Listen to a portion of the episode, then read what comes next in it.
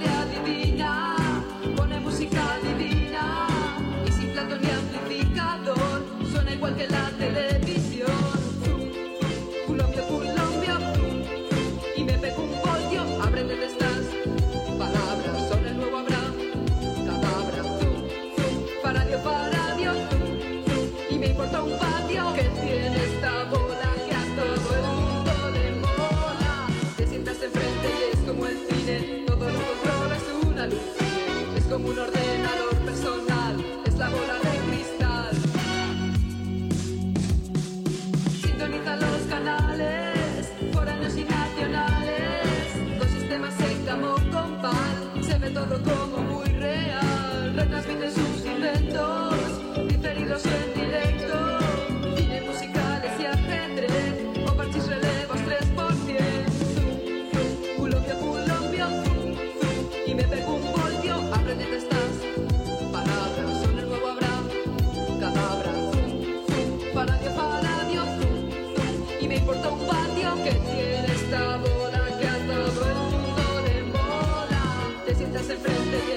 define, todo lo contrario es una luz.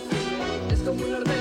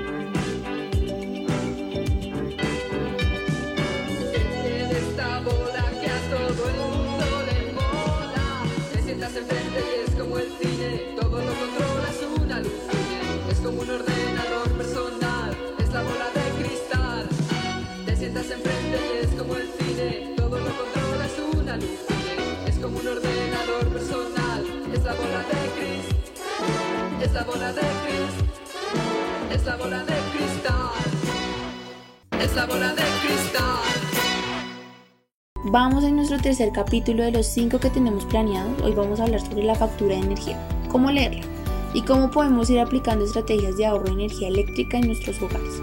Sin nada más que decir, de nuevo bienvenidos, estamos muy emocionados de continuar este proyecto y aprender con ustedes capítulo a capítulo. ¿A quién no tormentan las facturas? Creo que todos pagamos las tan temidas facturas pues aquí les vamos a explicar las partes de las facturas y les daremos algunos datos para que puedan hacer un promedio de su consumo de energía. Vamos a dividir la factura en 12 partes. Ser el histórico de consumo. Pueden ver cuánta energía han consumido en el mes y en los seis meses anteriores. En la segunda parte va a ser el periodo factura. Es la diferencia en días entre la lectura del periodo actual y la lectura anterior, lo cual permite calcular los días de consumo en esta factura. Tengan en cuenta que por los días festivos los periodos pueden variar entre 27 y 33 días, sumando al final del año los 365 días. Esto puede generar variación en el valor de la factura de un periodo a otro, por lo que es importante que estén atentos a los días facturados cuando revisen su consumo. La tercera parte es el consumo diario o pues el valor diario del kilovatio por hora. Aquí encuentran cuál es su consumo diario en kilovatios por hora y cuánto les cuesta por día para que hagan un consumo eficiente y sigan ahorrando energía. La cuarta parte es el valor del kilovatio por hora aplicado. Es el precio cobrado por cada kilovatio por hora de su consumo, cuyo valor depende del resultado mensual de la fórmula tarifaria vigente definida en la Comisión de Regulación de Energía y de Gas, por lo cual varía de un periodo a otro. Este es el consumo mes. Es el total de la energía consumida entre las fechas del periodo actual de facturación. Y nuestra sexta parte es el consumo promedio. Es la referencia con la que pueden comparar si su consumo actual es mayor, menor o similar a lo que han venido consumiendo. Esta referencia corresponde al promedio del consumo de los últimos seis periodos. La última parte es el número de cliente, que es el número que los va a identificar a ustedes como usuarios con el que pueden hacer los pagos. La octava parte son los avisos informativos. En su factura siempre encontrarán la información sobre si tuvieron acceso a la lectura de sus medidores y si su consumo de energía se encuentra entre lo habitual o tiene un comportamiento diferente. Nuestra parte 9 son los valores a pagar de cada servicio. Encontrarán el valor a pagar por cada servicio en un icono con un color representativo, permitiendo identificar fácilmente qué es lo que van a pagar en su factura. Lo relacionado con energía se encuentra en color naranja, los cobros de crédito fácil codensa, asistencias o publicaciones los encuentran de color morado y si en la factura se incluye aseo, el icono es de color azul. Para cada uno de ellos encontrarán una cajetilla del mismo color con el detalle de los cobros. Nuestra décima parte son las fechas de pago. Pueden ver la fecha para el pago oportuno y la de suspensión en caso de no hacer el pago dentro del plazo establecido. Las dos últimas partes, entonces la parte 11 son las fechas de próxima lectura, que es la próxima fecha en la que visitarán sus predios para tomar la lectura del medidor. Deben tener en cuenta permitir el acceso al lector si su medidor se encuentra en el interior del predio. Y la última parte son los otros cobros. En estas cajetillas encontrarán el detalle de los cobros asociados a cada servicio. Si quieren saber cómo pueden realizar el cálculo del consumo eléctrico en una casa, deben estar atentos al paso que les explicaremos a continuación. Hagan una lista de todos los aparatos electrónicos que tienen enchufados en su hogar. Anoten el consumo eléctrico por horas aproximado de los aparatos electrónicos. Estos valores pueden obtenerlos en las etiquetas de sus electrodomésticos o en el manual de instrucciones. Calculen el promedio de horas diarias que utilizan cada uno, lo cual multiplicarán por el número de días al mes para obtener el valor mensual. Ahora sumarán el resultado de cada uno de los valores para obtener el aproximado en consumo eléctrico mensual en su vivienda. Para que nos quede un poquito más claro, usaremos como ejemplo el consumo de energía mensual de un televisor de 120 voltios que está prendido 5 horas diarias. Conviertan los watts en kilowatts. Entonces vamos a coger 120 watts, lo dividimos por 1000 y ese resultado nos va a dar 0,12 kilowatts. Ya con ese resultado vamos a seguir con el segundo paso. Calculen la cantidad de horas al mes que se está prendido el televisor. Como dijimos que eran 5 horas diarias, esas las vamos a multiplicar por 30 días. Eso nos da un resultado de 150 horas al mes. Nuestro tercer paso, multipliquen los dos resultados anteriores para calcular el consumo mensual del electrodoméstico, es decir, 0,12 kilowatts por 150 horas y nos da un resultado de 18 kilowatts por hora. Una vez entiendan dónde consumen más energía eléctrica en sus hogares, pueden lograr un gran ahorro en su factura al atacar en dónde consumen más en su hogar. Por lo pronto iremos a un breve receso, les compartimos esta canción de ACDC llamada Thunderstruck. En un instante volvemos, no se vayan para que sepan cómo pueden ahorrar en electricidad.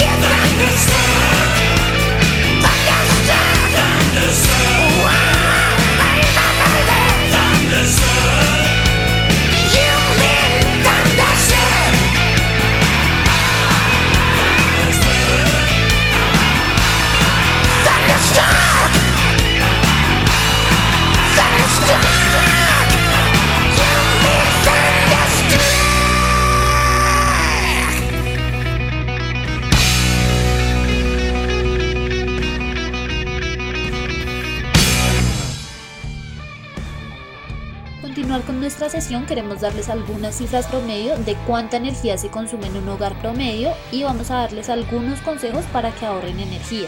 Algunos de los consumos promedio en un hogar normal del país son el uso de 5 bombillos de 100 vatios durante 28 horas por semana consumen en total 60 kilovatios en un mes. Un televisor de 20 pulgadas tiene una potencia de 80 vatios, usándolo 70 horas por semana consume 24 kilovatios al mes. Con potencia de 1000 vatios, que son las normales, no las de vapor, Usándola 4 horas por semana consume 13,71 kilovatios al mes. Una nevera de 8 pies con una potencia de 124 vatios siempre vive encendida 168 horas a la semana. Consume 44,64 kilovatios al mes. Una lavadora con potencia de 750 vatios usada 4 horas semanales consume 10,29 kilovatios con una potencia de 400 vatios encendida durante una hora semanal consume al mes 0,86 kW. Una estufa pequeña de dos puestos de 2500 vatios de potencia encendida 21 horas a la semana consume 112.5